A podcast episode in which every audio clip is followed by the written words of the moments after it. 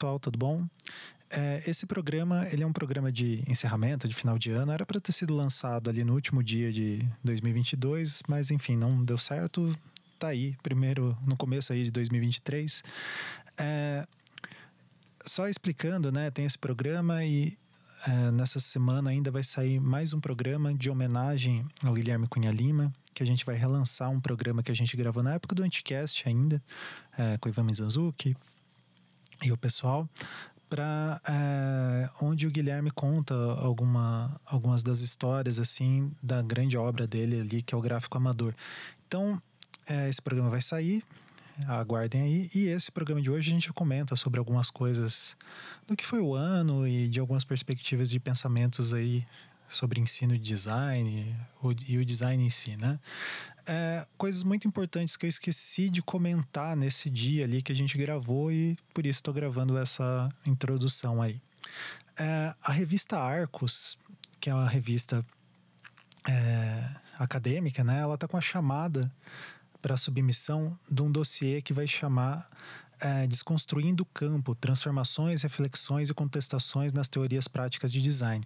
Eles estão recebendo textos até o dia 31 de janeiro de 2023, né? As editoras dessa edição é a Lindsay Cresto e a Maureen Schaffer, é, são professoras aqui da UTF-PR e estão propondo esse tema, então acho que vai ser bem interessante quem está precisando aí de publicar alguma coisa na área ou tem algum artigo é, bem encaminhado aí, tem é, até o dia 31 de janeiro para submissão. A InfoDesign também está com uma submissão aberta, é, que o tema desse número especial é, informa é, Design da Informação e Tecnologia.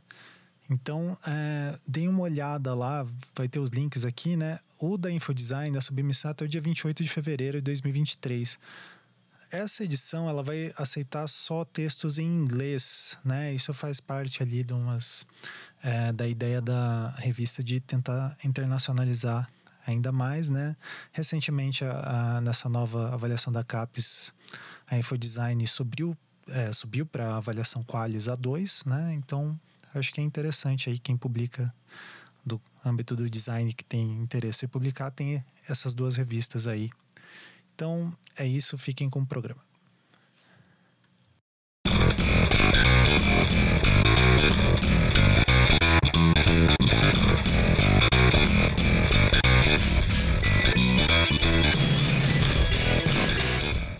Só, só... Ah, daí esse é um programa de final de ano, de fechamento aí, que a gente pode fazer um.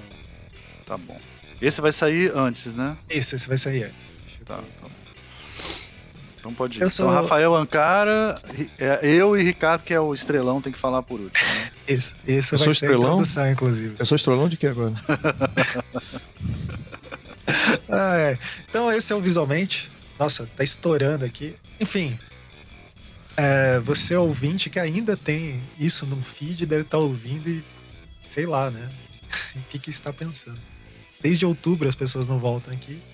Então a gente está fazendo esse programa aí de encerramento de final de ano, no último dia útil do ano, na sexta-feira aqui.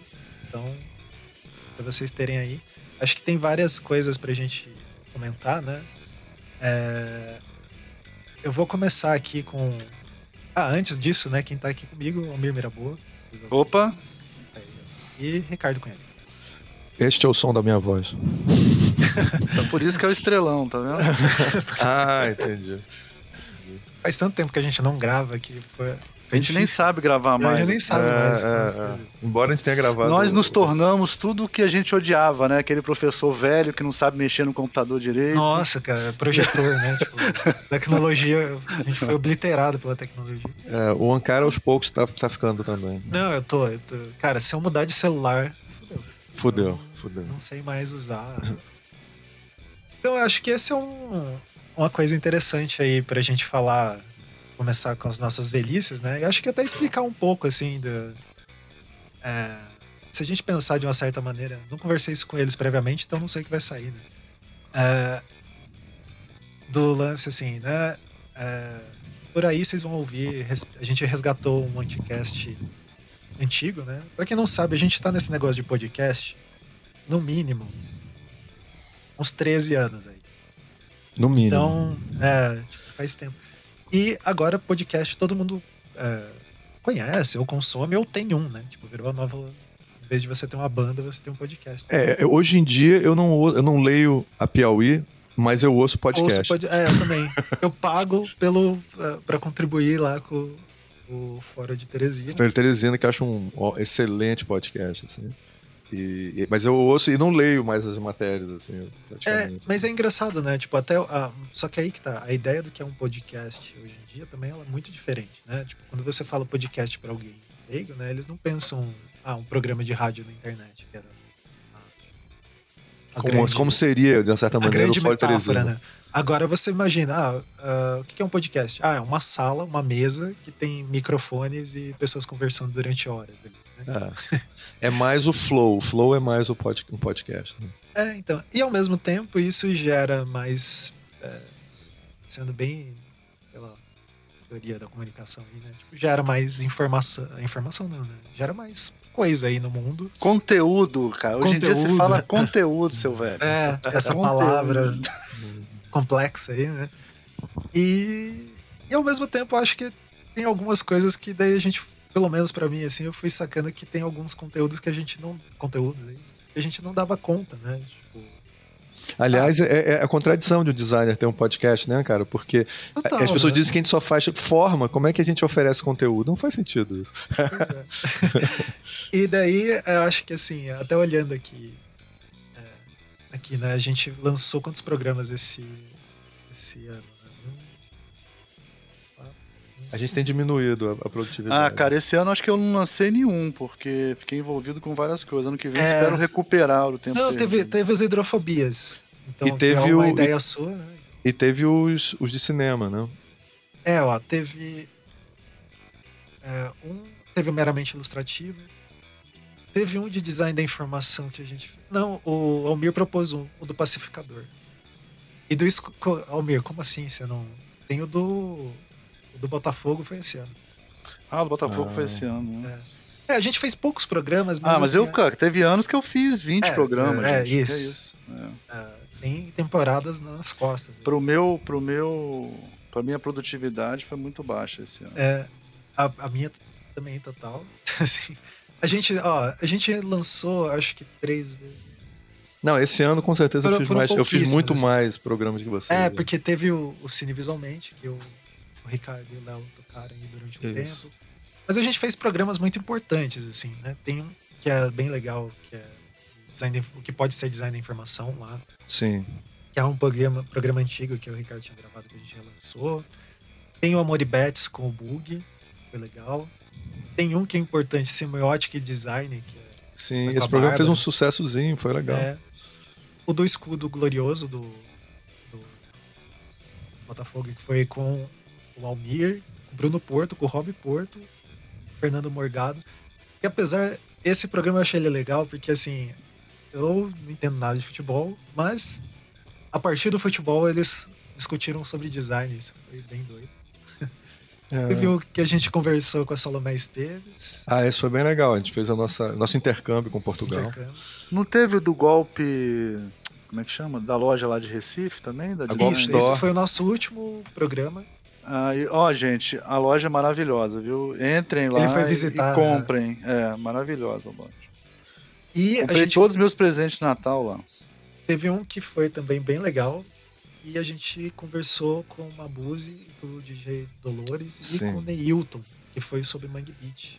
Esse foi um dos programas mais, assim, foi um dos, assim, Esse foi um dos mais importantes da nossa da nossa carreira, assim. Ele foi um programa é, engraçado. Depois eu eu mostrei para minha mãe, ela achou bem interessante. Ela tá um pouco confuso, né, minha mãe?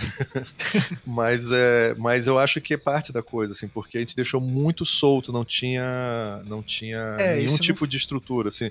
E aí a coisa foi criando. É um programa pra você ouvir e ficar anotando, assim, porque é, tem porque tem algumas insights. ideias que eles, é. for, eles tiveram meio que no decorrer, assim. É, tem, tem discussões sobre o que é periferia, sobre o que é o, a situação da, da, da, periferia do Rio de Janeiro, a periferia Recife como periferia, e o aspecto cultural. É, eu sempre faço propaganda desse programa, é, programa porque é foi histórico. E, assim, várias figuras é, super importantes, Sim, culturais, assim, do design. É, então, daí teve essa pequena produção, daí teve os de cinema, né? Que. Daí o que eu tava na minha reflexão ali sobre o podcast é que assim. É... A gente, depois que voltou pro cenário independente, né? A gente foi uma época de uma grande. é... é mais complicado, né? A gente não consegue fazer programas assim. É... Atender a temporalidade ali, né? O tipo de. Esse nos últimos anos, né? E também de conseguir atender, por exemplo, ah, um tema muito pontual, a gente conseguir ir lá e fazer, se organizar para gravar. Né? Até porque as agendas dos três ficou absurdamente maluca, né? Esse ano. No começo desse ano eu estava trabalhando em três lugares, agora é, reduzi um pouco, mas e o Almir tem 20 empregos, né? É, 20 sempre. Mas é, também é, agora, foi agora eu só tenho, me livrei de um, tô me livrando. Me livrando. Mas ele, e... ele, fica, ele, ele, ele, ele vai somando, somando, somando, somando, somando, somando, aí ele se livrou de um. e, do, pro Ricardo também, ah, esse ano foi bem. Ah, foi um ano, assim, é, né? muito. Esse final então, de ano, especialmente. É, então acho que assim, ano que vem a gente tem mais. Tem alguns programas assim que eu já tô conversando com alguns participantes curitibanos aqui. é, pra gente ver pelo menos alguma coisa por mês, né? Isso vai em um outro ponto também, que é os nossos apoiadores no Padrim. Eles estão. São as pessoas mais. É, Abnegadas. Pessoas que têm fé, eu acho. Né? ou então que doam sem esperar nada, né? Dão sem esperar Sim. nada de troca. Mesmo com a promessa, né? De, de, entregar alguma coisa. Mas agora, esse janeiro, eu tirei uma semana ali só para produzir. Terminar, na verdade já estão produzidos, é só enviar, assim, alguns não é nada demais, assim, mas alguns brindes de agradecimento, algumas recompensas, né? Tem uma lista de livros que a gente tá tentando fazer faz algum tempo, mas agora vai sair. Então, que é o padrinho no final que paga a conta, né? Do, do, visualmente, as contas que a gente tem, que é que são principalmente hospedagem, né? A gente tem um sistema. Exato. E também a gente está precisando é a gente tem tido muito problema técnico com na hora de gravação.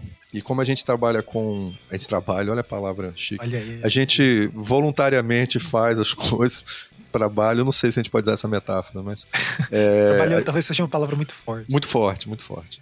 Mas é, esse trabalho voluntariado que a gente faz aqui é também um trabalho voluntariado de quem a gente convida, né? E a gente, quando a gente, se a gente não tiver um, um, uma, uma base para gravação de qualidade, a gente chega na hora H e às vezes demora literalmente mais de uma hora para poder começar a gravar o programa, porque tem problema técnico, tem problema técnico. Então, assim, tem algumas plataformas de gravação que são mais confiáveis, mas também são mais caras. Né? No exterior não custa nada, mas com o dólar que a gente está no momento, tá, fica caro você. Então a gente precisa também de apoio para poder garantir isso também vai dificultando a gente gravar programas, porque fica uma, né, um é, estresse para começar, mais assim. burocrático, mais complicado. É, As pessoas têm dificuldade de participar. Os equipamentos também. É. é. são coisas aí que a gente vai repensar, então esse programa não é uma promessa de vamos voltar a ter programa toda semana, que também é uma coisa, né, de tipo, que acho que em alguns períodos até pede, assim, né? Sim. Mas é, com essa dinâmica mesmo e como as pessoas consomem podcast hoje em dia, eu também não sei se a gente é, só vai adicionar mais ruído, né? Porque tem alguns programas, por exemplo, vamos pegar aqui aquele programa lá que a gente gravou com, sei lá, você pega o Hidrofobia, do, que a gente gravou lá, teve uma Hidrofobia que o Eduardo participou com a gente. Eduardo Souza, profe é, professor aqui em, em Recife, de é, design a gente discutia um texto do Flu, sei lá. Não, não é um programa que você ouve assim.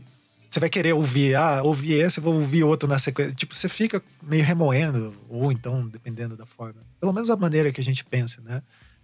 Porque ele pode abrir outras camadas, né? Tipo, o mesmo ali, o que o, o Ricardo comentou que mostrou pra, pra Edna, e ela falou que era um pouco complexo, que é o do Mangue Beat é um programa longo, assim, para ouvir e ir desmembrando, né? Então, é. assim, tem o podcast. Ou, e tu, quase todos os programas desse ano foram assim, né? Era.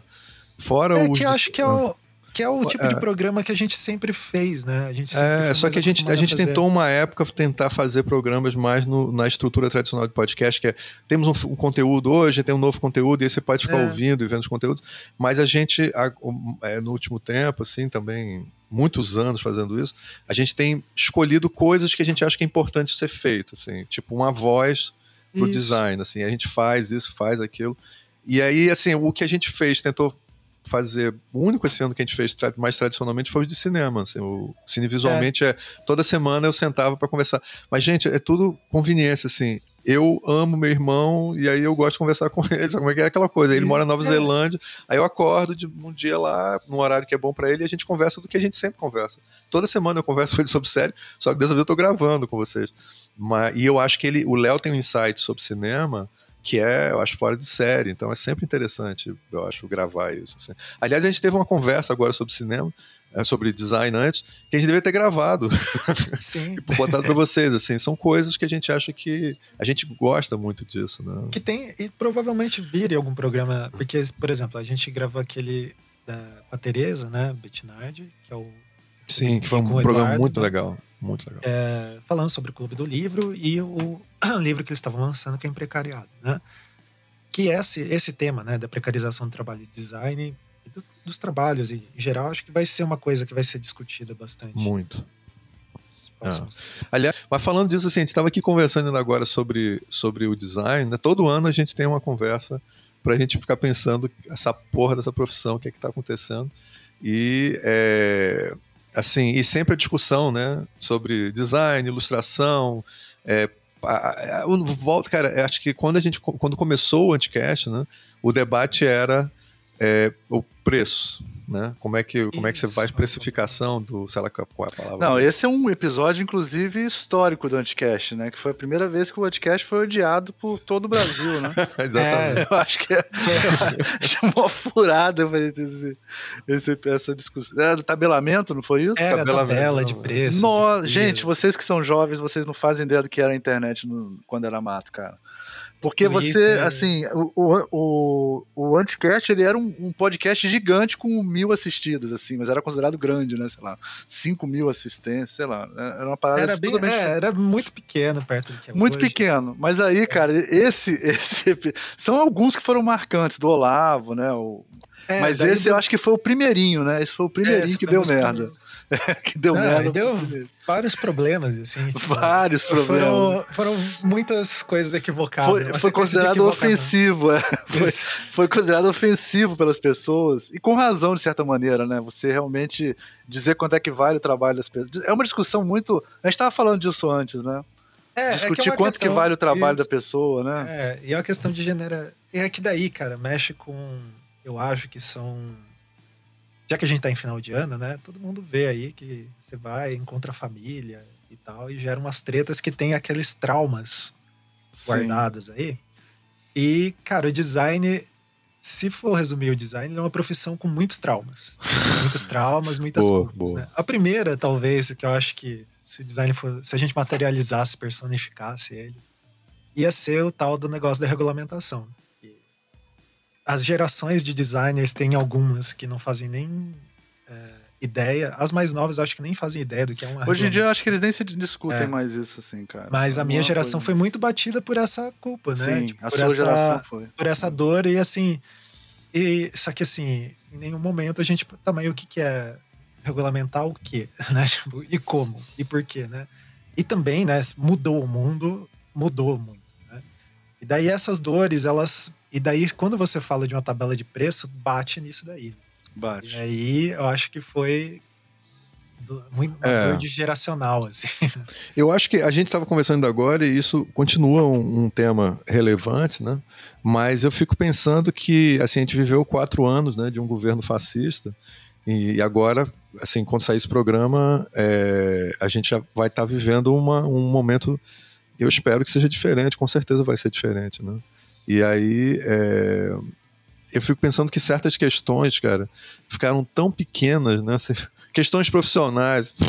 Tipo, cara, é, porque, vivendo o é, desastre que é a vida da gente. É, tanto uma perspectiva de vida, né? Tipo, que cara, esse regulamento. Baixou, assim, eu quando teve agora, a, quando o, o, Lula ganhou, cara, eu tive uma, uma. Eu falei isso no programa da, da, é, é, do, da Golp Store, né?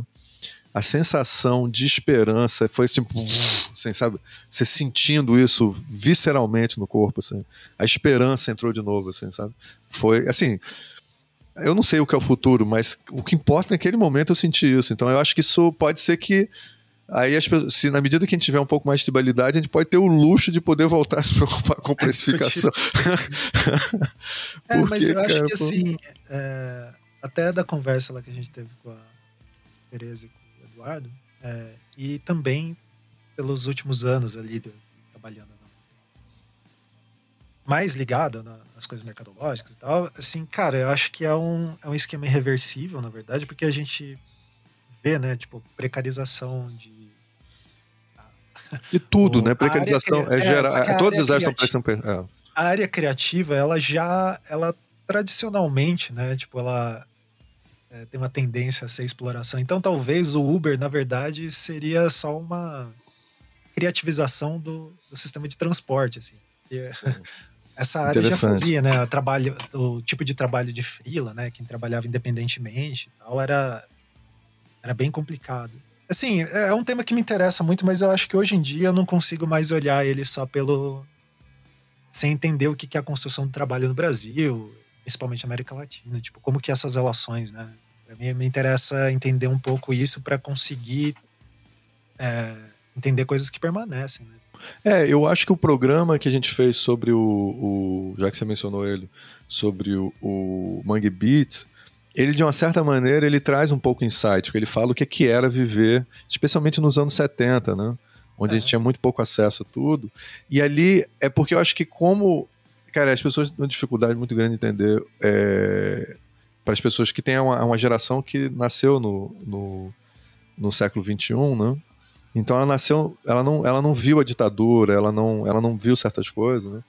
Então talvez tenha criado uma certa sensação de uma certa segurança, uma falsa sensação de segurança que o, o golpe é, que aconteceu com a Dilma é, mudou um pouco essa, essa pressão de estabilidade, né? Que a gente viu na realidade que a gente não mudou muita coisa, assim, que a gente na realidade continua, continua, continua vivendo num país latino-americano, né? Então talvez não seja é, ficar lendo tantos livros de autoajuda empresarial, né? Monte seu emprego e faça neoliberal e lê mais as, as, é, as veias abertas da América Latina, América do Galeano, né? Porque... O povo brasileiro, né? Ou o povo brasileiro, quer dizer, esses livros que falam sobre a condição da, do latino-americano que não mudou, cara, não mudou. Aí você vê, vai um país, brasileiro que virou uma. Quanto é que era? Sétima, quinta economia, não me lembro quanto é que a gente estava numa situação assim bem. A gente chegou a ser diferente. a sexta, o normal é ser a sétima. A sétima. É. A gente ia passar a Inglaterra, eu me lembro disso. A gente, mais um pouquinho a gente passava a Inglaterra. E aí a gente estava nessa situação. É... E aí, de repente, cara, a gente assim, não, bicho, tu, tu é um latino-americano. E pá, tapa na cara e a gente caiu pro buraco, assim, de novo, entendeu? E, e, e, e curiosamente, com o apoio da população brasileira, de uma grande parcela da população brasileira, o que é, nossa, isso é, a ironia disso chega a dar vontade de chorar, né? Então é, é, E com o discurso de que a gente tem que melhorar o mercado. Nossa, é. vai dar muito trabalho para historiadores.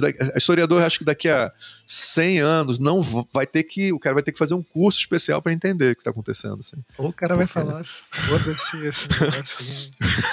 Mas é, isso é, é legal você estava comentando. Você, é, eu nasci em 85, né? Tipo, o último. Já tava. Acho que já tinha acabado, né? oficialmente a ditadura foi 86, não lembro. 85, eu... 85 já tinha acabado. Acho que foi na virada, assim. É, eu Não, os... que é isso, acabou a eleição foi 89, gente. É, não, mas teve o, o Sarney, quando eu era pequeno era o Sarney. Teve o Tranqueredo lá, que teve um negócio. Isso foi antes, homem. Ah, você tá ah, falando das tá... indiretas, né? Das Ex exatamente. indiretas, ah, é, tá, que foi. Tá. É, é, viu como a gente tá velho? Eu não, nem lembro. E isso que teve uma pandemia no meio que a gente nem citou, né? Mas. É, não. Eu acho que essa porque assim, eu lembro, meu pai trabalhou em banco parte do tempo, e eu lembro do negócio da virada do dinheiro, carimbar dinheiro, que as coisas não valiam, da gente ir para supermercado e não ter nada no supermercado, daí ter que fazer uma compra grande, ficar em fila. Todas essas coisas eu lembro pequeno, assim, mas vocês viveram, tipo, sendo adolescente, jovem adulto, já esse tema, né? Esse tema. Não, eu me lembro de um, de um cartoon que eu adorava, do, do, do, do Angeli, que era uma, uma professora levando alunos para o supermercado como se fosse uma visita a uma, galeria de arte, assim. Aí assim, ó, não toque nas obras de arte.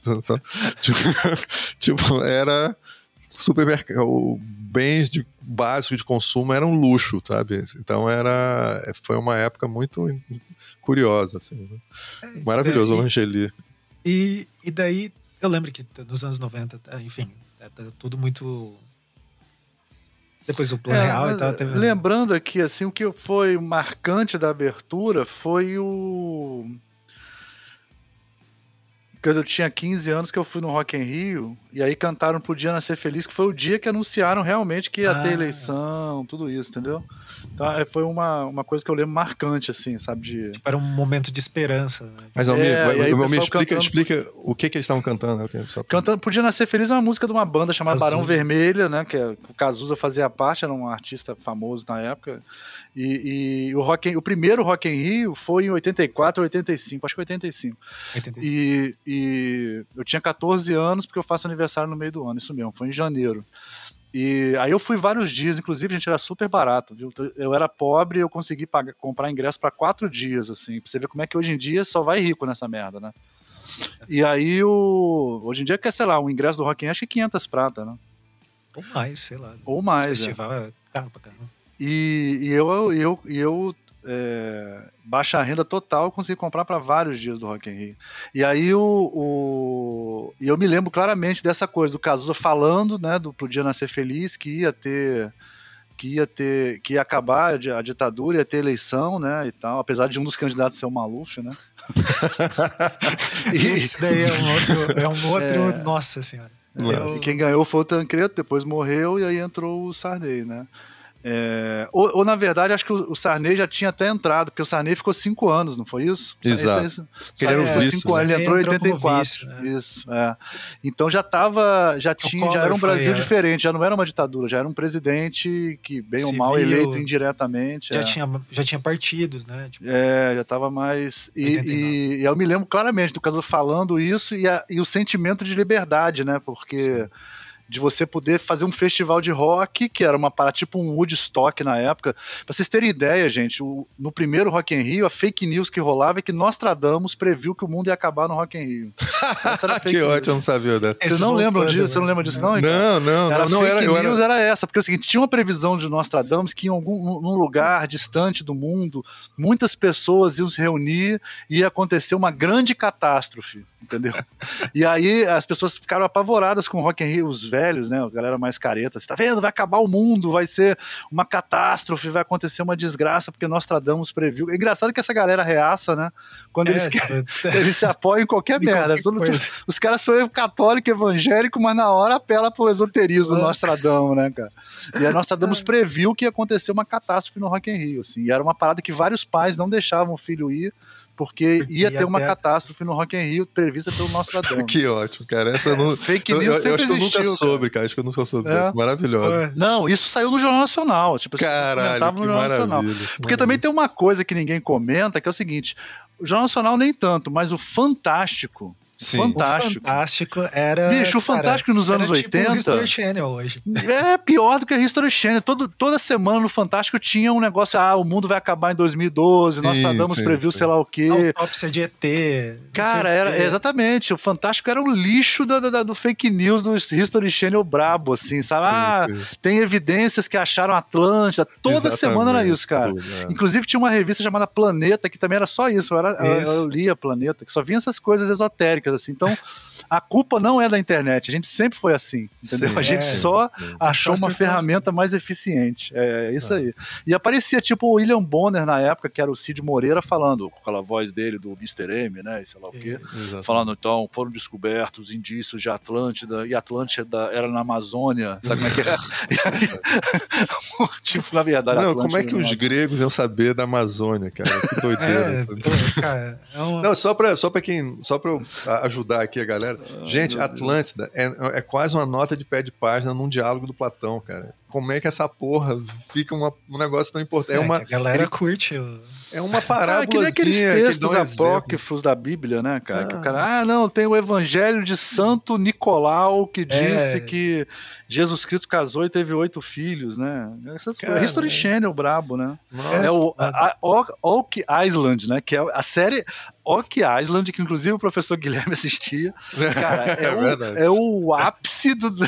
De, se você quiser saber como é que funciona a teoria da conspiração, assista aquilo ali, cara, porque é muito engraçado. Isso do History Channel, né? O, History o, Channel o, Oak é. Island, né? É, é isso? É cara, isso. Tem, um, tem um brejo nos Estados Unidos, basicamente é isso. É como se fosse num brejo ali na Barra da Tijuca, só que mais pro lado da, da ilha de Coy, assim, uma coisa assim.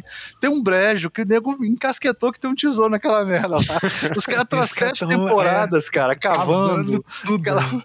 é muito bizarro, cara. É muito bizarro. Cara, vão acabar fundi... vai, vai afundando a ilha de tanto buraco. É, esse Oak Island devia ser processada por exploração de redneck, cara. É foda, Eles botam uma pilha. Deve ter um produtor que bota a pilha errada. Tipo, ele é, o, o, grande lance do cara é botar a pilha errada. Daí ele chega é. nessas cidades e então, tem coisa aqui, não sei o quê. E daí os caras vão, vão gravar não, um reality. Tem, tem a galera do. Outro dia, agora voltou o ET de Varginha, né, cara? Caramba. Porque tem no Flow um. Sei lá, no Flow tem vários subprogramas, né? E agora tem um subprograma do Flow, cara, que é só isso. É só isso. Só essa Caramba. parada. E aí, cara, tá lá o cara. Inclusive, é um cara ótimo que apresenta um negócio de cinema, um dos que eu mais gostava de assistir na Melete TV. É Pipoca. É um negócio de pipoca e cinemas, não sei, que é um. Que é um dois caras, um engraçadinho, dois engraçadinhos que ficam falando de cinema. É até divertido, assim. Só que um cara é ufologista radical, assim, entendeu? E, e aí. E, e, o Flow agora voltou com essa parada do ET de Varginha fortíssimo, assim, fortíssimo. O ET de Varginha tá na USP, tá? É só ir lá. Vocês vão encontrar o corpo do ET de Varginha na USP. Só que os americanos já estão levando embora. Entendeu? É, é basicamente isso. Eu consumo muito lixo, né? Eu Então, não, mas... E daí, a gente tá falando de restaurante ainda nos anos 90, daí, tipo, com a estabilização da moeda ali, a gente começou a ter acesso às coisas de fora, né? Tipo, sei lá, eu lembro que o dólar era um para um, eu lembro que uma galera começou a viajar ah, pra Disney. comprei um Music Man, pô. Aí, ó, comprou um... E nunca mais você conseguiu pagar Nunca mais eu valor, teria, né? eu nunca mais teria um Music Man. Hoje em dia eu não teria condições. Mesmo Music Man, muito mais pra quem não sabe, é um baixo. Baixo caro pra caramba. E é, isso era uma coisa que eu lembro, tipo, videogame, computador, né? E daí conversando com é, as pessoas. Ah, design. Eu não tive. A primeira vez que eu conheci um designer foi na faculdade mesmo. Não tive contato até entrar, né? É, não, hoje tinham... é, é, muito engraçado como hoje em dia todo mundo conhece um designer. É, uma, é tipo, mundo... viu ou sabe o nome. O único designer, alguém que eu ouvi falando que era designer era o Hans Donner na TV. É verdade. Cara, o Saturday Night Live tem a, tem a, a, a melhor piada sobre tipografia da história da humanidade, que é sobre o, o logo do Avatar. É, é uma excelente piada sobre tipografia. Exato. E, cara, e é boa, assim, se você é conhece, boa, é, é muito boa, ela é complexa mesmo. E ele é. fala do nosso sofrimento, assim, qualquer um de nós seria o personagem sofrendo por causa do. Ryan e ainda, que eu me lembro, o Ryan Gosling, ele chega assim e começa a falar com o terapeuta dele sobre o sofrimento que é um cara vir escolher é, aleatoriamente uma fonte merda para ser o, o negócio do Avatar. do filme mais tecnológico. Aí, aí a terapeuta falou assim: mas você tá preocupada que o próximo filme vai ter esse logo também? Aí ele vira assim. Eles vão fazer mais um? Aí ele pega a mesa e vira a mesa assim, puto. Mas só pra... Não, e tem uma engraçada também que uma das personagens que gravou o filme, porque eles gravaram essa parada cinco anos atrás, antes da pandemia, né? É, então, não. aí apareceu uma atriz que participou, e aí, o que, que você achou da repercussão do Avatar? Avatar? Não, ela falou assim: Avatar, mas Avatar não já saiu? Ela falou, é, não, e eu achei que tinha saído né? e flopado. Mas, ó, o James Cameron não é bobo, não, porque já deu um bilhão de dólares essa porra, né? Não, é todo mundo vai ver pra ver feito. Todo né? mundo vai, eu vou ver, eu vou ver, não é, tem jeito. Meu sogro tá. Eu vou já tem que fazer um podcast sobre, sobre é, o Então, e essa eu acho que são coisas que começam a afetar o design, porque assim, começa a entrar aqui computadores, tipo, ah, o pessoal comprar Mac. Eu lembro do, do Volner, tem um, uma entrevista que gente, eu fiz com o Volner faculdade que ele falava que ele teve em 92, 96, eu acho, 95, 96, ele pediu para alguém trazer um, uma, um PowerPC, uma coisa assim, que era o, o computador da Apple. E daí começa a ter o, a tecnologia começa a afetar muito, principalmente o design gráfico, né? Tipo, ah, o sistema de impressão vai mudar, né? Tipo, começa a entrar outras coisas que não é mais só tipografia, né? Tipo, então, eu acho que isso também é, vai afetar a nossa profissão de um, de um, jeito, vai começar a ter as faculdades e daí vai formar mais designers e etc. Então, é claro que acho que a gente vai chegar agora. Ah, democ... é o final da Helvética, né, cara? O final da Helvética é... tem a melhor definição disso, que eles falam que na verdade, a gente viveu o momento da democratização das ferramentas do design e hoje em dia, ao ponto de existir um documentário sobre uma fonte, né? Que é uma loucura. Que é uma doideira. É uma, uma doideira, é. né? E, e... e, é engraçado, eu, eu, vocês falaram ali da. O Almir falou da abertura, né? Tipo ali de 85 e tal, do, do Rock in Rio. E eu lembro dessa sensação, eu. É, quando o Lula ganhou da primeira vez lá nos anos 2000. 2002, né? É, é porque parecia uh, que as coisas começavam. Uh, teve um negócio de cotas, teve várias discussões que parecia que um, um ah, virou as coisas, né? Tipo, para um lado, sei lá, diferente. Claro que teve os perrengues lá, mas de uma certa forma, essa estabilidade que eu tive na juventude, assim, dos anos, sei lá, dos meus 20 até os 30, assim, é, é uma coisa, uma janela de tempo que não existiu, né? Na verdade, sim, sim. no Brasil, quem tinha 60, 70 anos não, não pegou essa janela, né? Tipo, tinha pego de estabilidade. É... E tem várias pessoas que, os alunos, né, que nasceram com essa estabilidade e esses últimos anos, assim, tirou ah, um chão completo. Total, eu acho que trouxe uma consciência da nossa condição, né? É agora me você falando isso, cara, me lembrando agora da, de, é, dessa época que eu morava em Brasília e tava eu e a professora Virginia Tiradentes, a gente fazendo camiseta pro Lula. assim, a, a, a, a esperança que isso ia dar país, embora a gente já tinha vivido um pouco mais de estabilidade, né, com é, o dólar, o, o dólar estimado, é, Fernando Henrique e tal. Segundo o governo da FHC. É, é, o, o FHC mas era muito ruim para os funcionários públicos, né, que é. ficaram 10 anos sem aumento, Isso, né? Exatamente. Mas, mas estabilizou a inflação. Inflação estabilizou, é, estabilizou a inflação, mas aí exatamente isso, pô, foi bom você falar disso, porque E ele entrou para a história, né, cara? A gente falando do, das pessoas, ele tá, ele tá muito mal, né, o FHC, é, né? 90 muito. E a gente, é, não sei se a gente falou a data no começo, mas ontem morreu o Pelé, né? No dia Exatamente. 29 de dezembro. Então a gente está perdendo dois grandes brasileiros, maluco. Você pode é. falar o que quiser do Fernando Henrique e o que quiser do, do Pelé, mas eles são dois grandes brasileiros. Exatamente. É uma... É. Eu é, acho que. Essa... construíram muito dessa mentalidade. Cara, um presidente sociólogo, gente, gente, pelo é. amor de Deus, eu tô é, falando. Pra quem tem claro. o Bolsonaro, a gente já teve um presidente que é professor universitário, sociólogo, um luxo, maluco. É um, luxo. intelectual, né? Então, Exato. você pode concordar ou discordar, mas.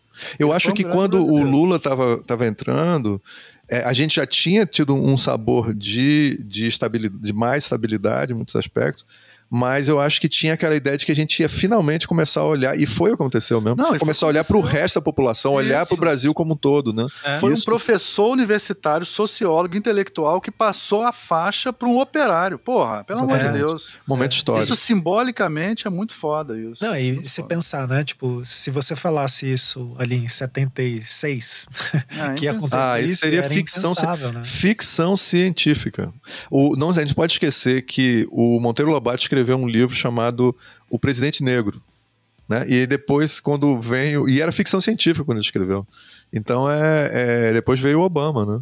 Então, assim, cara, é, é, essas coisas, cara, são, são que a gente naturalizou, a gente achou normal isso, mas isso, cara, isso é muito louco, cara. Isso é, é, é, e a gente viu quanto que é frágil, né? Tipo, de 2013 ah. para cá, como que é muito fácil. É muito fácil perder, cara, porque é. o, o, Cara, os, assim, você tem que analisar que para os militares, o Bolsonaro foi uma opção para eles chegarem ao poder por vias democráticas, Isso. coisa que eles nunca fizeram antes. Então, eles se agarraram naquilo, não, deu certo, graças a Deus, né? Porque incompetência e tudo mais. Incompetência é foda, né? Mas, cara, ele, eles sempre vão querer o poder, eles, né? Eles sempre. Cara, você chamar um militar de milico é super é, que é um termo comum, né? Se fala muito, pelo menos no Rio de Janeiro, falar milico, né, e tal, uhum. é super ofensivo. Ninguém falava milico nos anos 80, entendeu? Sim. É uma coisa que Vocês é... viram, mas isso É que nem é chamar um... um policial de guardinha, ou guardinha, entendeu? É uma Sim. parada super Mas isso é um negócio que o pessoal do xadrez verbal fala sempre. Vocês assistiram aquele filme 1985? Cara, não assisti, mas é muito foda, né? Assista. A Nayara, minha esposa, ela me obrigou. Porque eu tô é. com. Não consigo mais assistir filmes, mas ela me obrigou e foi muito bom. Porque assim, mostra como que a Argentina li, é, lidou ali com o final da ditadura deles, é, dando julgamentos civis. Não teve anistia, não, é. Aos, aos militares. E daí a gente vê em pequenas coisas, né? Tipo, como que isso afeta, né? Parece, ah, não, nem ligo para as coisas que estão acontecendo com essa galera. Mas, cara, tem várias questões de instabilidade ali que, que são. Enfim.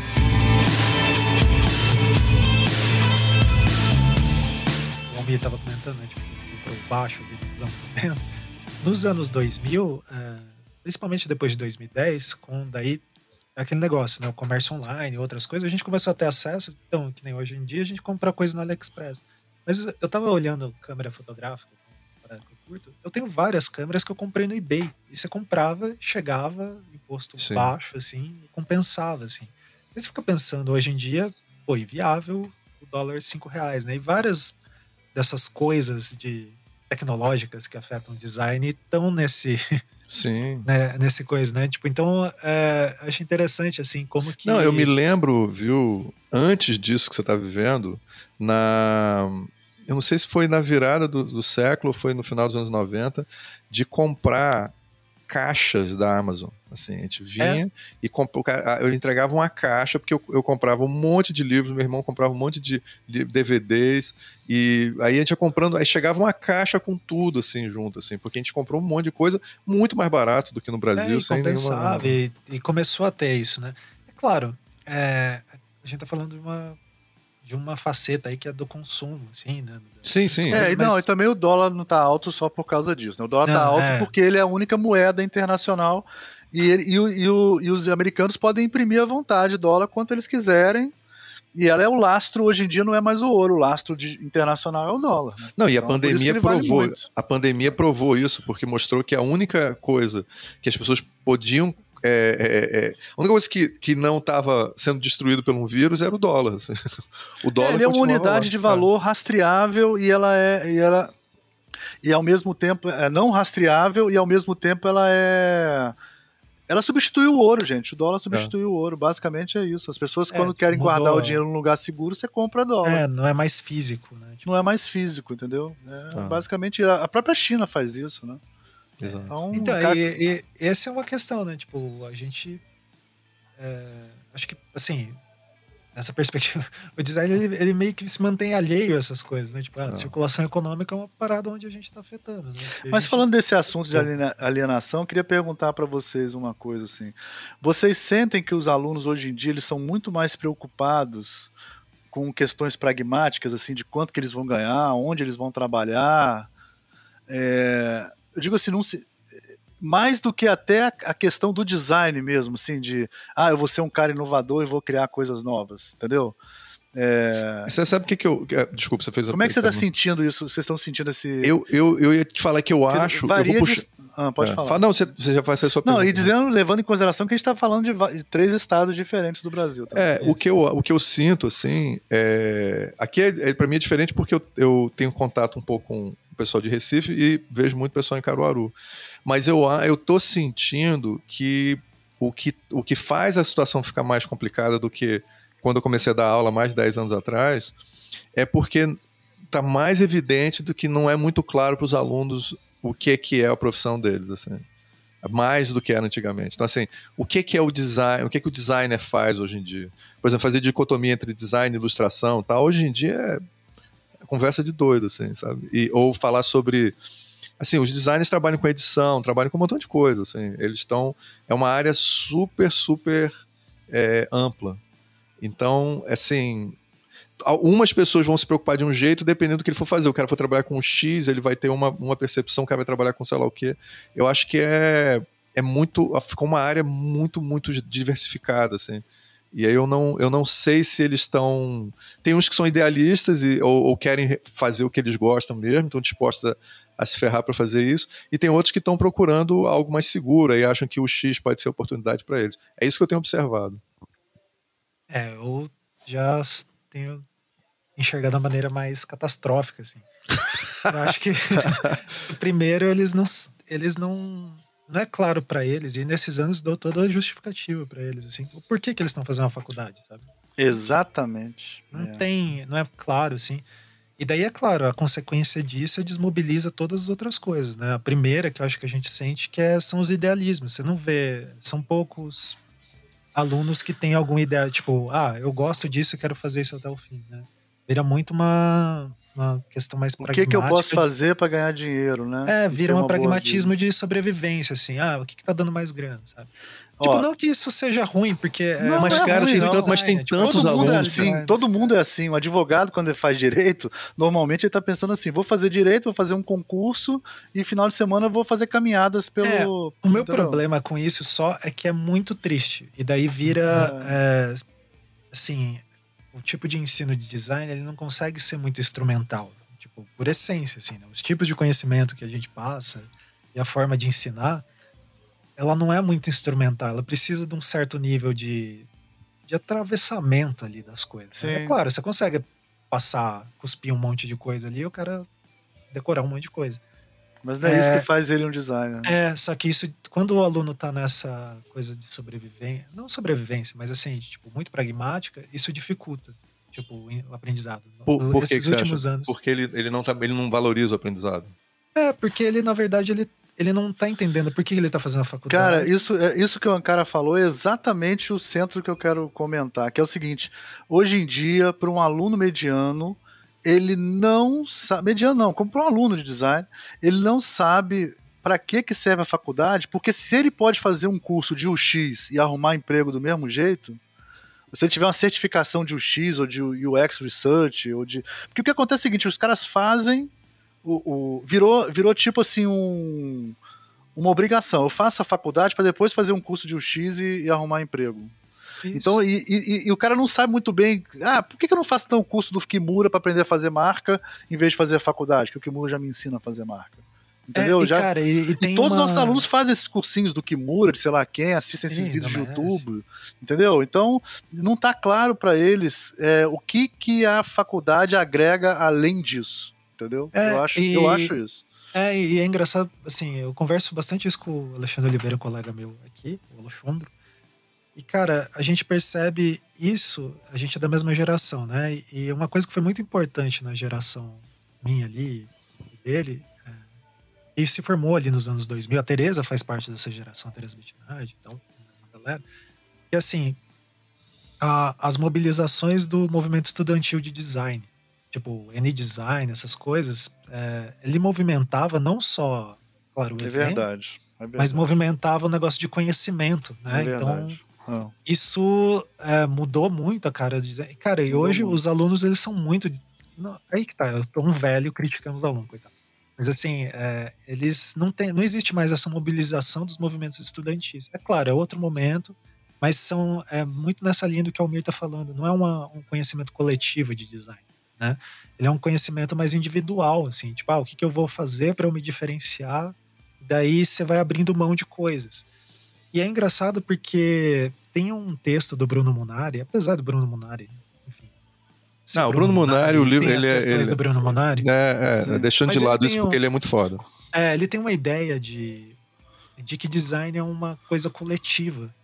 Cara, para mim isso está feito cada vez mais sentido, assim, né? De tipo, o, a produção coletiva de design, ela faz lógica, inclusive, no aprendizado, assim. Então, é, não sei, para mim é uma coisa que tá batendo, que tá meio estranho, assim. Mas como é que você Várias vê essa vezes... coisa? Me explica um pouco mais o que quer dizer com coletivo. É um trabalho que muitas pessoas trabalham junto, tipo cinema, assim. Isso, é um trabalho que muitas pessoas fazem, e daí aquele lance de autoria realmente ele fica difuso, né? Tipo, na indústria do cinema isso acaba colando, a autoria acaba colando no, no diretor, né? Mas é, que eu acho que assim, você vê, não sei para vocês aí, aqui tem uma dificuldade muito grande dos alunos trabalharem em equipe. Tipo, nossa, você dá trabalho em grupo, eles querem morrer, assim, né? Claro, tem várias características dos, dos, jovens de hoje, assim, mas eu vejo também que eles circulam um pouco é, o que, por exemplo, ah, o que é a faculdade, o que é fazer design, e etc. Eles circulam um pouco entre eles isso. E daí você vê que os poucos que fazem isso, que criam esses grupinhos e tal, eles disparam muito é, muito longe, assim. Pelo menos é claro, da minha curta visão aqui, na época eu dava aula em duas universidades, né, na federal e na, na privada. Mas é, me parece que fica muito é, por causa disso, né? Tipo, a faculdade ela vai criar complicações para eu, sendo que tem esses cursos que eu posso ir olhando e eu ir montando o que eu quero, dá essa falsa sensação de que, sei lá, de conhecimento, não sei. Também é, não... porque uma coisa, esses cursos atendem essa parte de instrumentalização, né? Isso, é. Eu acho que isso vai ser o grande desafio para o ensino design nos próximos 10 anos, assim. É, a gente vai ter que meio que pensar estrategicamente se a gente incorpora a instrumentalização nos cursos ou se a gente deixa. Porque o que está hoje em dia, o que a arquitetura faz normalmente, que eu tenho observado, é tipo, eles, eles outsourcing, né? Como é que fala outsourcing? É, é terceirizaram. Terceirizaram, externalizaram, né? Eles Isso. externalizaram o, o, a parte de, de aprender software, de, nessa parte é, de, de instrumentalização. E você aprende conceito na faculdade de arquitetura. Pelo menos essa é a minha visão que eu tenho de fora, não sei se eu estou certo, mas é a impressão que eu tenho. É, e o design está meio que no meio do caminho disso. Se a gente vai externalizar isso ou se a gente vai é, incorporar isso, entendeu? É um, é um, eu acho que é uma questão, eu acho que é grande desafio do ensino de design em graduação nos próximos 10 anos. É, assim. e, e, é foda porque isso toca em outro trauma do design que eu tava falando lá no começo, que é a gente se entender como uma profissão de. Aí que tá, eu vou falar o termo tecnológico, mas não no sentido de. Sim, mas nós somos no sentido É, no é. sentido mais frugal, assim, né? De, de, porque tá Sim, você pega, por ponta, exemplo, ó, o exemplo que eu dou perfeito para isso. Você pega uma professora de 80 anos de design, igual a Edna, por exemplo.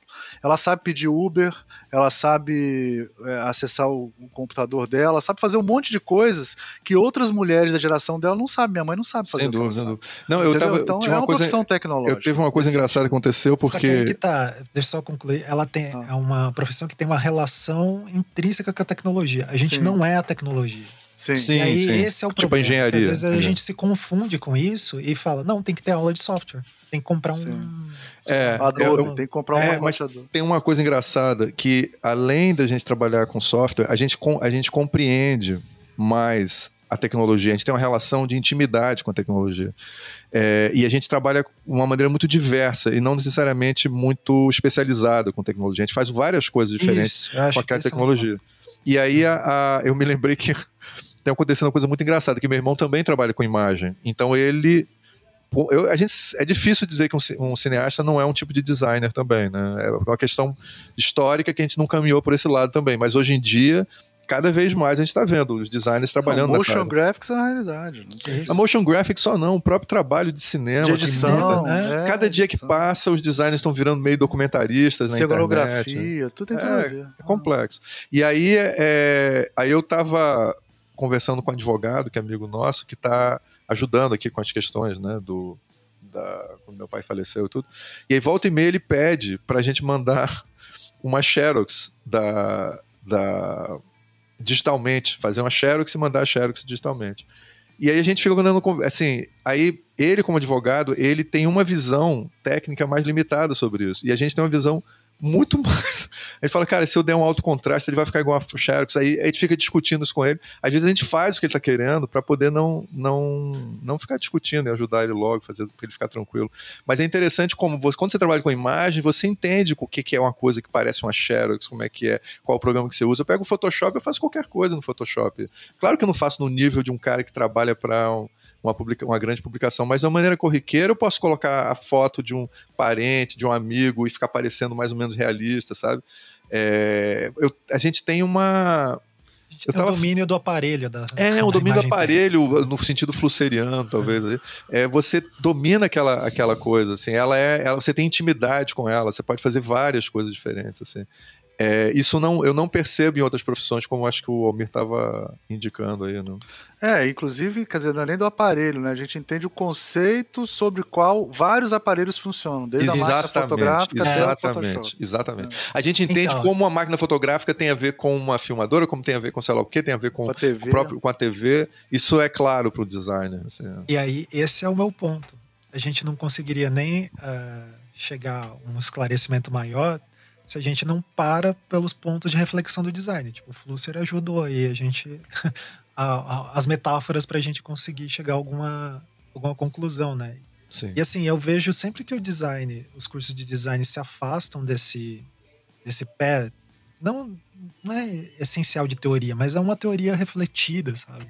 Sim, É, sim. exercitada e tal. Exato. A gente enfraquece muito os cursos, assim. É uma dose. À medida que a gente fica mais e- e é, isso intencionalmente técnico, né? A gente diz, É. não, não, nós somos apenas um a curso gente vira tecno- só tecnólogo. É. né? Funcionários lá. Exato, exato. É, e eu acho que a, a- Só fazer uma pequena crítica, a gente está sugerindo que a- uma das forças do design é a sua capacidade de ser generalista, né? E poder trabalhar com várias coisas, que é o discurso modernista já antigo do design e tal. Eu não concordo 100% com esse discurso, eu acho que a nossa, a- as nossas especializações são a nossa força. Eu não acho que a, a gente ser tão generalista é tão a realidade do design, porque hoje em dia os cursos estão muito generalistas e tem muitos problemas nessa super generalização. Não, você, como designer gráfico, você não é. Você automaticamente vai ser um ótimo designer de produto. Isso não. Nem designer de moda. Isso não é por tabela. É, cara, é, isso também não chega nesse nível. cresceu É. tanto e se ela conseguiu se subdividir tanto, é meio ilógico um curso É, que te exatamente. mostre tudo, né? Tipo, Exatamente. Não, e isso também teve uma, um- uma pegada que, os- que as, que as universidades é, privadas tiveram, que foi, eles são foda mesmo pra ganhar dinheiro. Eles pegaram o seguinte, ah, vamos fazer vários cursos tecnológicos. Aí tem moda, tem sei lá o que, tem é, design, motion design, tem design gráfico, tem publicidade, tem fotografia, tudo da área da indústria criativa, né? E aí, olha, olha, isso é muito filho, é muito filho da puta. Cara, a metodologia de projeto que você ensina em design de, de interiores, se você botar um professor arquiteto para dar metodologia de projeto, ele vai dar uma aula. Se você botar um professor de design gráfico, ele vai dar outra aula. Com Lógico. certeza, com certeza. E não existe uma aula que atinja o coração do design de interiores e do design de metodologia que atinja o design de interiores e o design gráfico ao mesmo tempo, né? Claro. E aí o que aconteceu? Tem uma porrada de cursos super especializados, mas aí os caras colocam as disciplinas em comum entre todos os cursos. Sim. Isso é uma viagem, né, cara? Tipo, a aula de desenho. Aula de desenho de moda é, é muito diferente de uma aula de Muito de design diferente, gráfico. exatamente. Isso, perfeito. Muito perfeito, diferente. perfeito. E aí o cara coloca uma, um professor para dar aula para duas turmas que são de dois cursos diferentes, entendeu? Isso É, é, muito louco, cara. Não, eu, eu essa, sou- é generali- essa que é a generalização pro lado errado. Entende o que eu tô falando? É, é, não, acontece, acon- tem, por exemplo, lá aqui no E Caruaru, aula de história do design, cara. Eles colocam a aula de história do design com professor, com alunos de vários cursos diferentes, é, cara. e, e às vezes, cara, é uma aula generalista, assim, ou online, Porra. sabe? Tipo, Não, Mas como é, é, que eu vou dar aula de arquitetura e, e não vou falar, sei lá, do Palácio de Cristal? Do, do- né? Não sei. Não, acho que o- o- perfeito, perfeito exemplo. Assim, eu, eu, por acaso, sou professor que lido com esses dois problemas, né? Eu dou aula de história do design e dou aula de, de desenho de observação atualmente. E Mas aí você dá para cursos diferentes ao mesmo tempo? eu dou para todos os cursos ao mesmo tempo. Exa- Exatamente assim, E com porque é, é alunos moda misturados, né? e alunos misturados, exatamente. E É, aí, e como é. o curso é generalista, então é, né, o discurso nem é Esse é problema. o tipo de. Essa que é a generalização que é ruim. Não é, não é a gente ser Mas- mas- generalista mas, no por exemplo, atuar em várias isso- áreas. Como é que é entendeu? uma maneira de minimizar, minimizar isso? No caso de moda, tem a aula comigo de desenho geral, e aí eu tento ser um curso mais para as pessoas ganharem autoestima e entenderem percepção, é, percepção Visual. gráfica, né, visual, como é mais ou menos a proposta do é, Carlito Machado, né? Ele Sim. inclusive é uma grande inspiração para gente. E aí você, aí eu, aí em seguida é, vai ter é, desenho voltado para a moda. O problema é que às vezes não acontece com design gráfico, né? Aí design gráfico você dá o generalista e depois ele o, o curso é não, não vai ter. Aí teria que ter uma aula de ilustração, talvez alguma coisa de desenho voltado para design gráfico e desenho. Aí talvez o pessoal de produto faça desenho técnico. Aí pronto, aí resolve É, esse sei mas lá. é que assim, no geral, o que eu tenho percebido é que o design gráfico, isso que a gente tá falando aqui, eu sei que na cabeça de vocês, quando eu falo design gráfico, é a mesma coisa que tem na minha. É, cara, ele tá desaparecendo, na verdade. Porque não. Como a maioria dos cursos tende a esse pragmatismo, né? Então, pe- peraí, por que, a gente vai dar uma aula de design gráfico? Por que a gente não bota motion no lugar? Beleza, bota a disciplina de motion, mas o cara Pois não é. sabe a lógica de que os é, Ah. de diagramação, de o que, que é uma organização de um projeto e, e várias É, o cara fazer. Eu, eu, eu colocaria assim, né, cara. Ele fazer motion de quê? É, exato. Ele, ele né? sabe fazer o motion, mas ele não. O que é que ele vai motion? Vai uma tipografia? Ele sabe sobre tipografia? É, um, é uma. É, uma. Esse uma é um problema que acontece sempre. Na- É, é uma ilustração, como, desenho? Eu o que e que Ricardo é que e, e o nós três somos coordenadores de pós-especialização, né, e tal. É muito comum você ver um cara que fez produto na PUC ou na UFRJ, que são locais onde o cara poderia ter feito disciplinas de tipografia, né? Mas aí ele fez uma disciplina, ou não fez nenhuma disciplina de tipografia, ele vai fazer uma pós depois para aprender tipografia. É uma loucura, isso. né? Mas é. isso acontece muito com jornalista, com publicitário, com. É, é, é, é, é, uma, é uma questão complexa, assim. É uma questão complexa. Eu é acho que tem algumas disciplinas, como desenho, cor, tipografia, que essas elas são muito maltratadas pelos cursos, assim, entendeu? História, que, história e elas serviriam de base. É que nem, é que nem a é. infografia serve de, de, de sustentação para visualização de dados. Uhum. Eu acho que apesar de você falar, ah, infografia jornalística, quem é que vai trabalhar no jornal? Cara, se você souber fazer uma infografia, é, você vai fazer uma visualização de dados foda. Desculpa. Mas para você poder fazer. Se você souber matéria... tipografia, você vai fazer um site muito melhor. Desculpa, gente, é isso. Se você tiver Não, cara, o problema, o problema todo desenho, da infografia, que é uma cara. Você vai fazer pode... um motion graphics melhor. É, eu acho isso. É, mas aí que você tá, você, para você poder. Aí o problema que o cara falou ainda agora, que eu acho que encaixa bem pra infografia. Cara, pra você conseguir fazer um infográfico, você tem que saber tantas outras coisas de design, cara. Pra você poder chegar e começar a fazer um infográfico Sim. de verdade, porque é. senão. Não, mas então. Vai ser até o texto que eu publiquei, vai sair, não sei quando aí, de uma palestra que eu dei com a Bárbara e com a Eva e com o Guilherme. É que é a minha frustração de ao longo de, sei lá, quatro anos nunca ter conseguido dar uma disciplina de de infografia que sai satisfatório o resultado. É, Porque sim. precisa saber de muitas coisas, de design gráfico. Mas tudo bem, vamos, de, né? é, vamos muito, colocar a infografia é. como se fosse uma coisa mais a nível de projeto que nem design de embalagem. Isso, isso, lá, Mas eu digo assim, tipografia, cor e desenho tinha que ser cálculo é, engenharia. Exato, Entendeu o que eu tô falando? Passa, né? Não, tipo... tem cálculo, não tem cálculo em engenharia, que o cara não passa, tem que fazer cálculo 1, 2 e 3. Em design, Isso. o cara que não sabe tipografia, que não sabe desenho, a gente pode chamar de desenho percepção visual, talvez percepção visual seja melhor. Percepção visual e não sabe cor, ele não pode passar, ele tem que ter um nível mínimo disso, entendeu? Eu acho é, que e, cara, tinha que ser e, tipo cálculo. Tinha que ser isso, cálculo. Que Porque os engenheiros resolveram a engenharia mais ou menos desse jeito, né? Eles têm várias disciplinas que são basilares. A biologia também é assim, tem várias disciplinas que é, são basilares. campos do conhecimento, né? É. É, por exemplo, eu dou uma disciplina de. A minha disciplina de tipografia é muito ancorada, eu vou bem ali no, nas coisas do Brinkhurst ali. E eu ancoro muito em, na coisa da arte, da história da arte, para mostrar as coisas. E, e, é fácil, os alunos eles conseguem associar.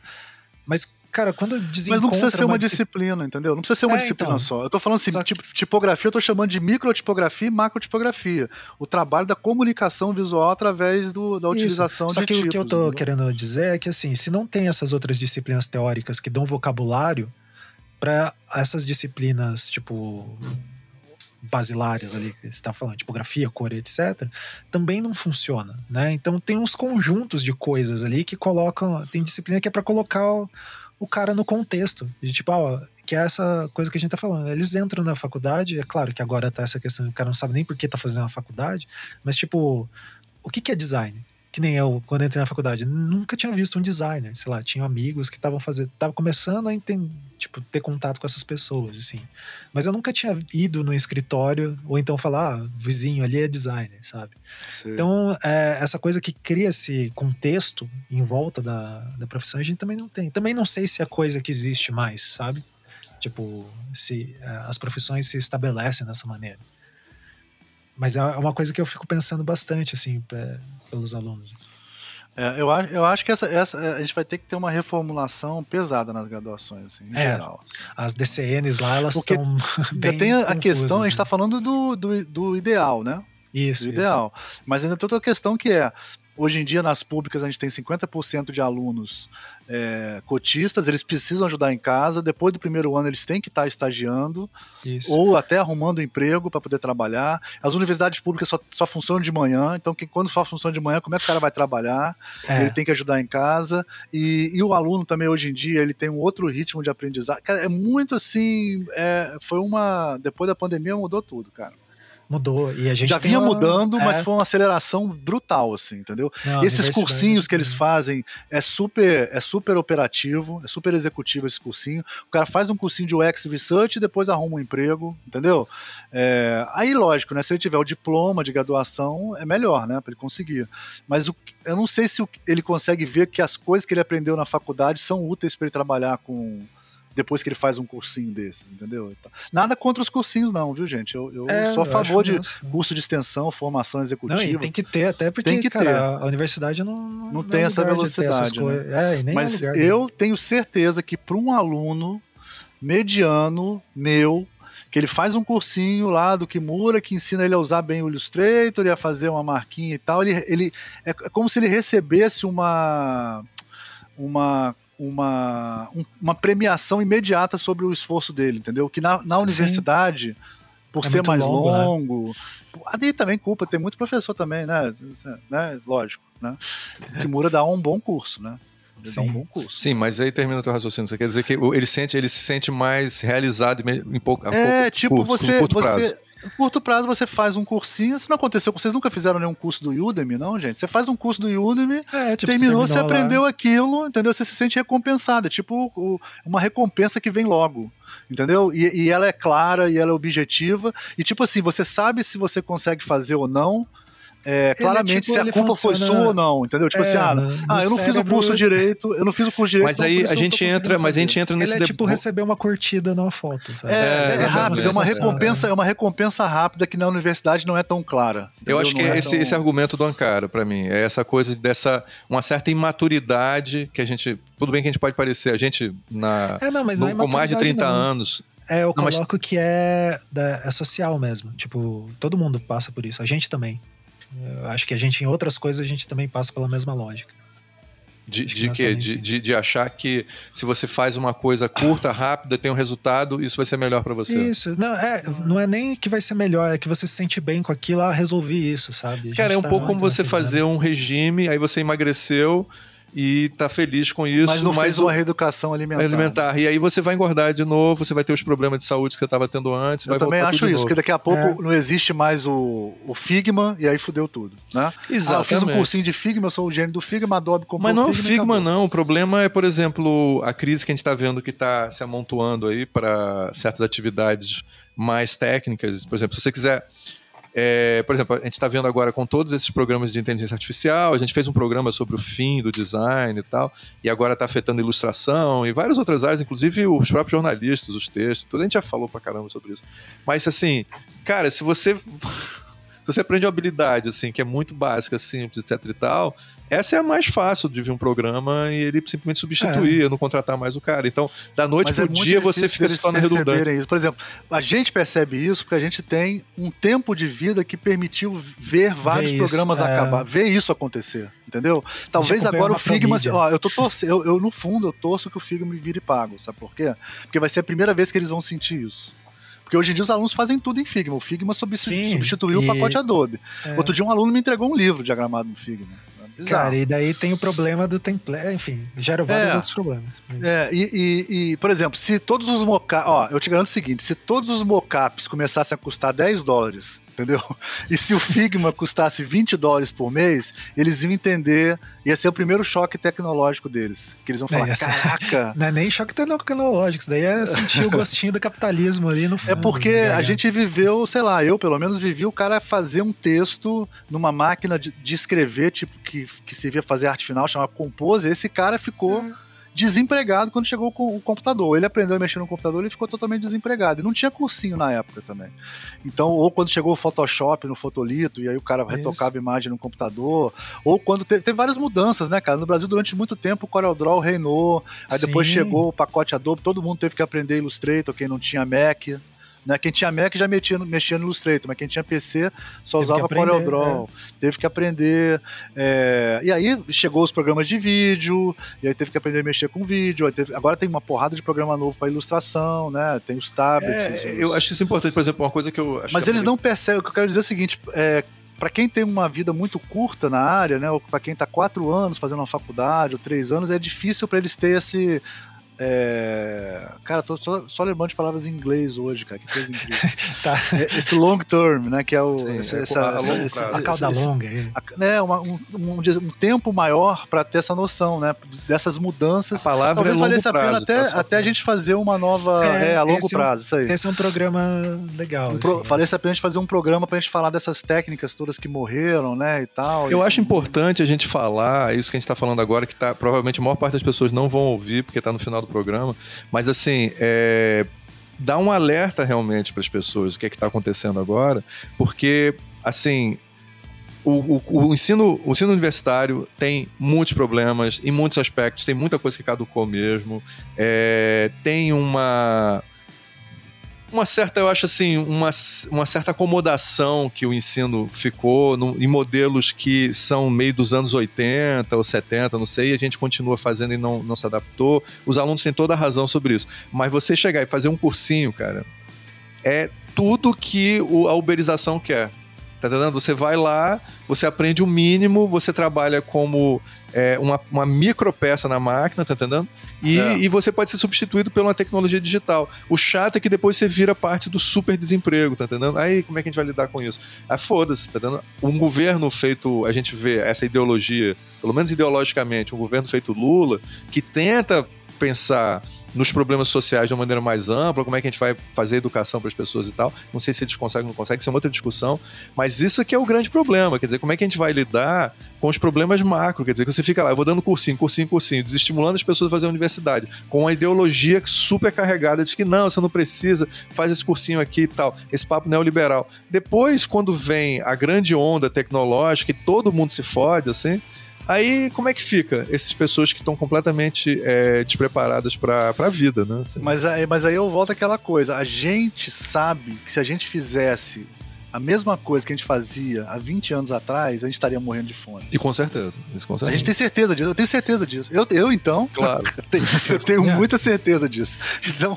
então é, você então trabalhou seria, com tipos ou, móveis, então teria, Almir, Você teria, já ou, trabalhou com tipos móveis, cara. Não, ou então eu teria uma super gráfica de luxo, né? Assim, Exatamente. Pode ser ganhar dinheiro pra caralho. É, tem... mas, mas, o, mas o, que eu, o que eu quero dizer é o seguinte. É ah, gente, quantas vezes a gente se reinventou durante a carreira? Claro. Então sim, é, sim. é, isso. É isso. Quantas tem, tem um podcast hoje em dia faz parte da reinvenção. Não que a gente tenha usado isso de uma maneira sim. muito boa, mas assim, mas é, é, é, mas tem, tem a ver também. É, várias vezes você se reinventou, fez novas coisas e tal. E é por isso que a gente tem, quer dizer, eu, eu pelo menos tenho cinco empregos, né? Que eu tô sempre fazendo coisas diferentes e tal.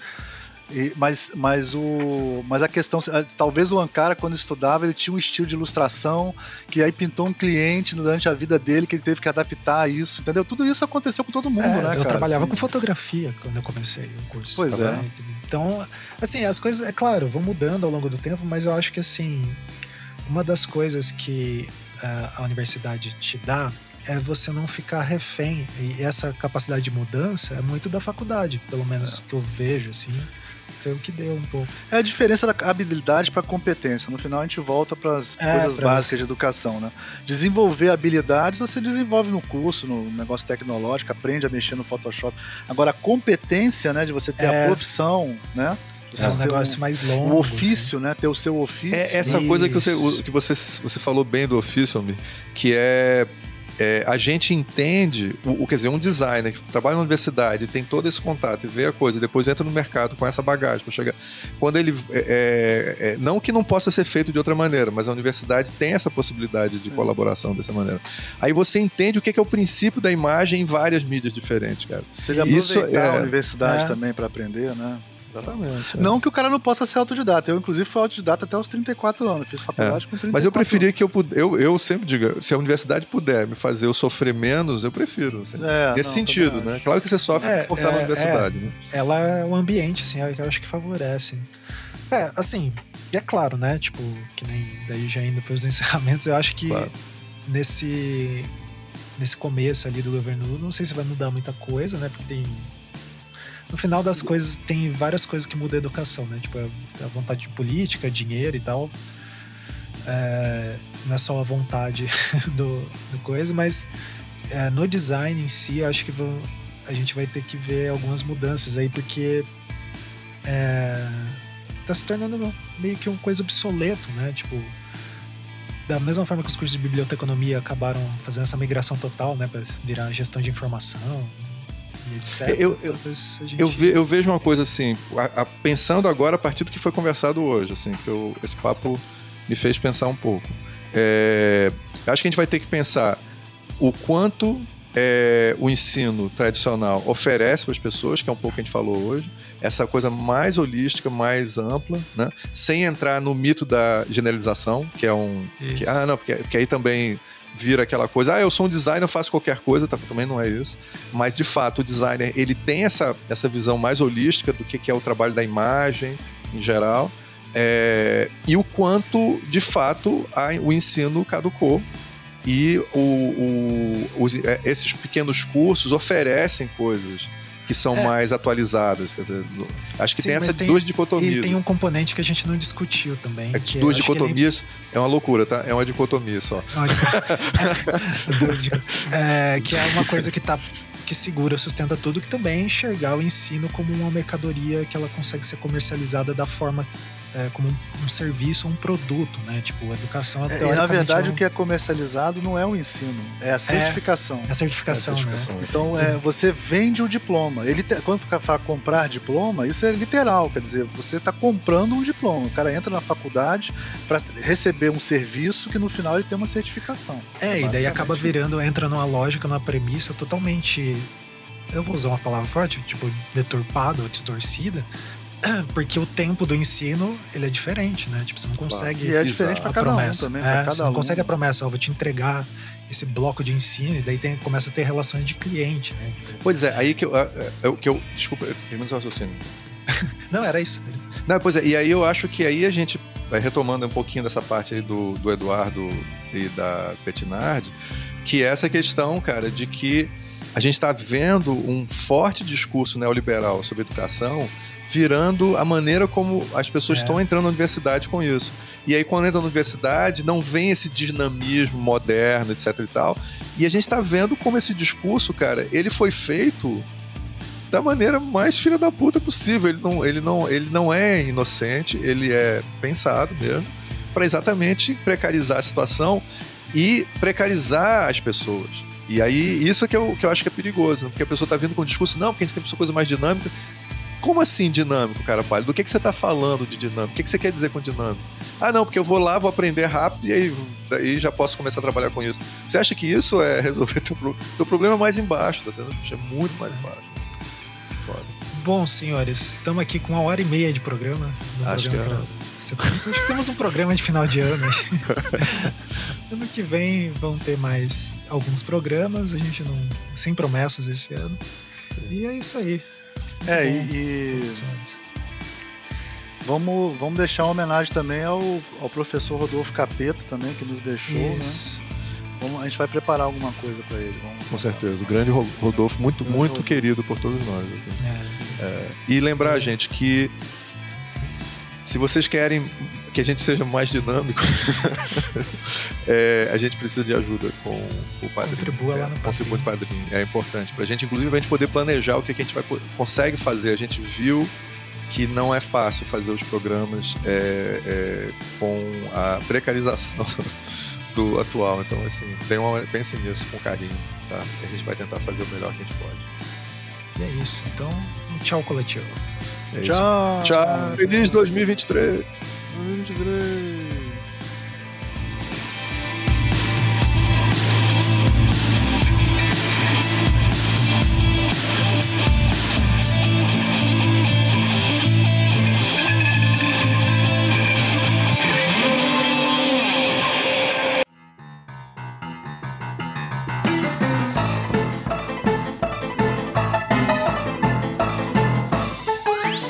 Você acabou de ouvir Visualmente. Esse programa foi gravado no ano de 2022, trilhas sonoras de Incompetech.com e Rafael Ancara. O Visualmente é um programa que desde 2015 divulga conhecimentos em arte, design e humanidades. Se você gosta dos nossos programas, considere contribuir com a gente lá no Padrim. A partir de R$ reais você consegue contribuir a gente criar novos programas, novas discussões e promover mais coisas aí padrim.com.br barra visualmente. Até mais.